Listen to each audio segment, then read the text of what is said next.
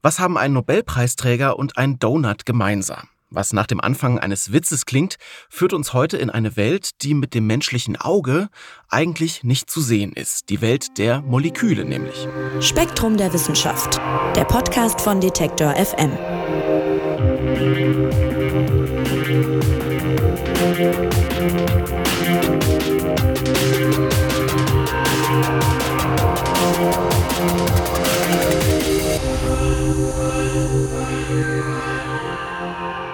Ja, sie sind die zentralen Bausteine des Lebens. Alles um uns herum und auch wir selbst bestehen aus Atomen und Molekülen. Und deshalb will die Wissenschaft sich natürlich möglichst genau anschauen, was da auf der Ebene der kleinsten Teilchen so passiert. Doch den Nanokosmos, den kann man nur mit Hilfe von immer besseren Mikroskopen betrachten. Und dass die immer besser werden, daran arbeiten Forschende zum Beispiel in Heidelberg. Und Spektrumredakteurin Verena Tang hat sie besucht. Hallo Verena. Hallo Marc. Ja, Verena, du bist für diese Recherche eigentlich äh, direkt bei dir vor der Haustür gewesen, könnte man sagen, nämlich im Max-Planck-Institut für medizinische Forschung in Heidelberg, wo ja auch Spektrum der Wissenschaft sitzt. Und da hast du einen schummrig rot beleuchteten Raum betreten, in dem alle Fenster mit schwarzer Folie abgeklebt sind. Und was hast du dir denn da angeschaut? Woran wird da geforscht? Ja, ich war im Max-Planck-Institut für medizinische Forschung, wie du schon gesagt hast, hier in Heidelberg bei der Forschungsgruppe von Stefan Hell. Stefan Hell hat 2014 den Nobelpreis für Chemie bekommen, weil er die Fluoreszenzmikroskopie revolutioniert hat. Und jetzt habe ich mir einfach mal angeschaut, woran er und seine Leute gerade arbeiten. Ja, es geht hier also um Fluoreszenzmikroskopie, so nennt sich das. Und das hat wenig mit dem zu tun, was jetzt der eine oder die andere vielleicht aus dem Chemiebaukasten oder aus dem Schulunterricht noch kennt. Äh, Verena, wie funktionieren denn diese Fluoreszenzmikroskope und von welchen Größenordnungen sprechen wir da? Um welche Prozesse geht's? Ja, du hast gesagt, was man aus der Schule so kennt. Das ist so ein klassisches Lichtmikroskop. Da hat man eine Probe drauf, durchleuchtet die und sieht dann eben bestimmte Strukturen vergrößert. Zum Beispiel, klassischerweise gucken sich die meisten Zwiebelzellen an. Und Fluoreszenzmikroskopie funktioniert aber etwas anders. Da möchte man bestimmte Strukturen sichtbar machen und markiert dazu eben bestimmte Strukturen in der Zelle zum Beispiel mit Farbstoffen, die nach Bestrahlung mit Licht leuchten. Das heißt, ich brauche also bestimmte Moleküle, die nach Anregung mit Licht anderes Licht aussenden können und die hefte ich durch chemische Prozesse an die Strukturen, die mich interessieren.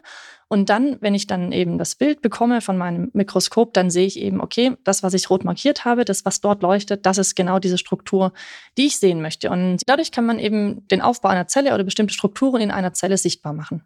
Man kennt diese bunten Bilder aus der Biologie, wo Zellen bunt in verschiedenen Farben markiert sind. Das äh, sind so klassische Fluoreszenzmikroskopiebilder. Das Problem ist jetzt eigentlich, dass diese Mikroskope, so verstehe ich es aus deinem Text, eine natürliche Grenze irgendwie haben. Inwiefern denn? Es gibt diese natürliche Grenze, von der du gesprochen hast. Das ist eine physikalische Grenze, die natürliche Beugungsgrenze des Lichts. Jedes Lichtmikroskop und Fluoreszenzmikroskop arbeitet mit sichtbarem Licht und der Lichtstrahl, wenn er auf die Probe trifft, dann wird er eben gebeugt durch die Probe.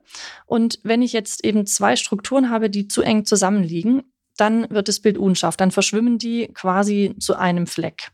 Und es kann man als Faustregel sagen, wenn zwei Objekte näher zusammenliegen als die halbe Wellenlänge des eingestrahlten Lichts, dann verschwimmen die eben zu einem Punkt. Dann kann man sie nicht mehr unterscheiden. Jetzt hat sichtbares Licht Wellenlängen zwischen ungefähr 400 und 700 Nanometer. Also rotes Licht 700 Nanometer, violettes Licht ungefähr 400. Das heißt, wenn ich davon jetzt die halbe Wellenlänge nehme, dann sind es minimal 200 Nanometer. Kleiner, also Strukturen, die enger beisammen liegen, kann ich erstmal nicht trennen. Dann ist Schluss. Alles, was kleiner ist, wird unscharf. Und wozu braucht man denn diese noch besseren Mikroskope dann konkret? Also was will man damit beobachten? Wozu wären die gut? In welchen Bereichen ist so eine Präzision denn dann wichtig? Vielleicht kannst du mal ein paar Beispiele geben. Ja, das ist eine super gute Frage. Wozu brauchen wir überhaupt Mikroskope, die Dinge sehen können, die weniger als 200 Nanometer groß sind? Da kann man sich erstmal überlegen, was sind denn 200 Nanometer? Kann man sich so jetzt ja erstmal nicht vorstellen. Also wenn wir uns jetzt umgucken, was wir sehen, das sind, ja, man sieht alles so bis Millimetergröße, aber auch noch kleiner als ein Millimeter. Wenn du dir mal ein Haar von dir nimmst und guckst, das ist super dünn, das sind so im Schnitt 50 Mikrometer ungefähr. Das ist ein Zwanzigstel Millimeter. Du kannst aber jetzt nicht mehr in das Haar hineinschauen. Ja? Du siehst jetzt nicht, wie das strukturiert ist. Also alles, was kleiner ist, dafür brauchst du ein Mikroskop. Jetzt mit gewöhnlichen Lichtmikroskopen kann man zum Beispiel, wie wir vorher schon gesagt haben, einzelne Zellen von Pflanzen oder Tieren sehen. Zum Beispiel eben diese berühmten Zwiebelzellen, die bestimmt jeder schon mal angeguckt hat. So eine Zelle ist mehrere zehn Mikrometer groß. Also auch Bakterien sind so um die zehn Mikrometer groß. Also sowas könnte man mit einem Lichtmikroskop angucken. Und wenn ich jetzt aber in das Innere von der Zelle gucken möchte, dann wird es schwierig, ja? denn dann kann ich das neben nicht mehr auflösen. Aber ich will ja ganz genau wissen, was in so einer Zelle passiert. Ne? Also was, was sind dort für Strukturen? Was machen die? Was passiert dort? Ne? Welche Prozesse laufen da ab? Man kann die Kraftwerke der Zelle, diese Mitochondrien, die kann man noch angucken. Die sind so ein paar hundert Nanometer groß. Aber dann ist einfach Schluss. Und diese ganzen Organellen und so weiter, man, man kennt ja so diese klassischen Bilder auch aus dem Biologiebuch noch. Ne? Wie ist die Zelle aufgebaut? Musste jeder mal auswendig lernen.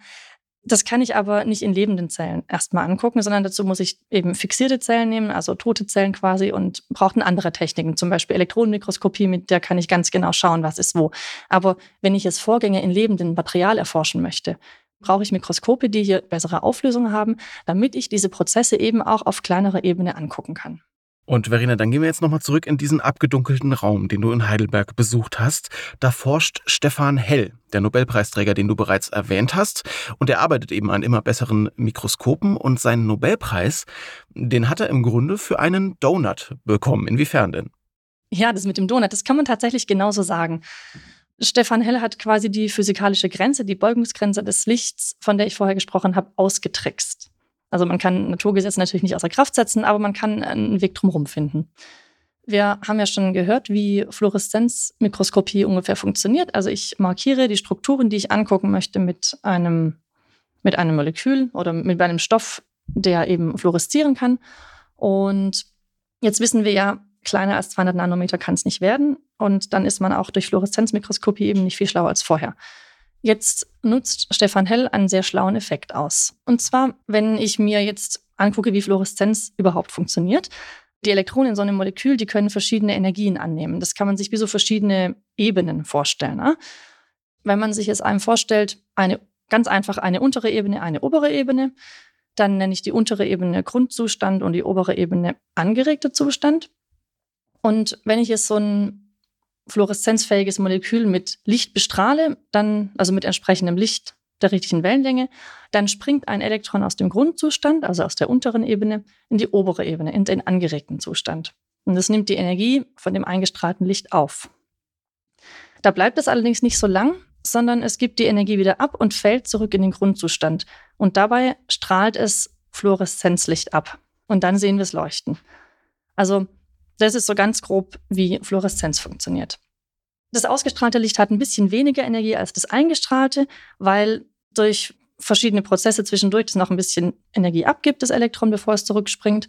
Und deswegen ist das ausgestrahlte Licht rot verschoben, also quasi auf dem Spektrum des sichtbaren Lichts in Richtung rot verschoben. Man kann die Fluoreszenz aber unterbinden. Ja, das wird jetzt interessant. Und zwar, indem man ganz gezielt zusätzlich Licht einstrahlt, nachdem man das Elektron in den oberen Zustand gehoben hat sozusagen, indem man gezielt zusätzlich Licht einstrahlt von einer ganz bestimmten anderen Wellenlänge und diesen Effekt nutzt hell. Das heißt, ich kann also, nachdem ich dieses Elektron von der unteren Ebene in die obere katapultiert habe, mit, sagen wir mal zum Beispiel grünem Licht, dann, wenn ich ganz kurz darauf etwas rot verschobenes Licht einstrahle, der richtigen Wellenlänge, die genau diesen Unterschied zwischen der oberen und der unteren Ebene hat, dann katapultiere ich das quasi von oben wieder nach unten zurück, ohne dass es fluoresziert. Das heißt, ich hindere es sozusagen daran, durch Fluoreszenz wieder zurückzufallen. Und das wird es hier ausgenutzt. Es ist noch ein bisschen abstrakt, aber wir werden gleich ganz konkret mit dem Donut. Stell dir mal vor, du hast einen Laserstrahl, zum Beispiel einen grünen, und der Querschnitt von diesem Strahl ist rund, ist also ein Punkt. Ne? Diesen Punkt kriegst du nicht kleiner als 200 Nanometer. Das heißt, jedes Fluoreszenzmolekül, das jetzt innerhalb von diesem Punkt liegt, das leuchtet und du bekommst ein Kuddelmuddel von verschiedenen Molekülen. Und jetzt kommt der Donut ins Spiel. Stell dir den roten Laserstrahl nochmal vor, also den Querschnitt, also einen Punkt oder einen Kreis. Und jetzt überlagerst du den mit einem Donut. Das heißt, ein Donut, der diesen Punkt überlagert und ganz nur in der Mitte ein, ein ganz kleines Loch hat. Jetzt sind quasi alle Fluoreszenzmoleküle, die im Bereich von diesem Donut liegen, die können jetzt nicht mehr leuchten, weil du sie gerade ausgeschaltet hast. Da hast du von der oberen Ebene wieder in die untere heruntergezwungen. Und es leuchten also nur noch die wenigen Moleküle, die in dem Donutloch sind. Und mit dieser Technik hat Hell es eben geschafft, von diesen 200 auf ungefähr 20 Nanometer, also ist zehnfache Auflösung zu bekommen. Und damit konnte man auf einmal ins Innenleben der Zelle sehen. Ja? Zum Beispiel genau angucken, wie ist so ein Mitochondrium aufgebaut. Nicht nur, wo sitzt es. Ja? Zum Beispiel ein, die Poren von Zellkernen einzeln angucken, das Zytoskelett, die einzelnen Filamente des Zytoskeletts sehen. Also wirklich ins Innere der Zelle vordringen, was man vorher nicht konnte. So, und dieses Verfahren mit dem Donut, für das er den Nobelpreis bekommen hat, das hat Hell jetzt noch, so drückt er es in deinem Text aus, verheiratet äh, mit einem anderen Verfahren. Wer stand denn hier jetzt vorm Altar und wie läuft diese Ehe? Ja, es ist ja gar nicht so trivial, wie das klingt. Das Verfahren, das Hell erfunden hat, das nennt sich STAT, STAT-Mikroskopie. Den Nobelpreis hat er sich aber noch mit zwei anderen Forschern geteilt. Die haben auf eine andere Art und Weise die Auflösungsgrenze ausgetrickst. Und Jetzt ist es eben so, dass Hell quasi diese beiden Verfahren genommen hat und die Vorteile beider Verfahren vereint hat und daraus ein neues geschaffen hat.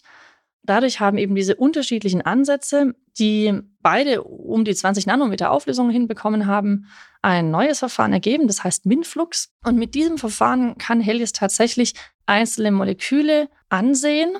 Das heißt, ich kann Strukturen auflesen in einer Zelle, die zwei bis drei Nanometer auseinander liegen. Und das ist jetzt sehr aufregend. Ne? Also vor 20 Jahren konnten wir quasi nur die ganze Zelle sehen. Dann konnten wir mit STAT und den anderen Verfahren die Organellen sehen von Zellen. Und jetzt sehen wir quasi das einzelne Fluoreszenzmolekül, das irgendwo an irgendeinem Protein sitzt. Dadurch kann man jetzt in eine ganz neue Welt eintauchen. Das heißt, ich verlasse jetzt quasi die Welt der Organellen und tauche ein in die Welt der Proteine. Das heißt, ich kann einzelne Proteine angucken und gucken, was da passiert. Und jetzt wird es extrem spannend.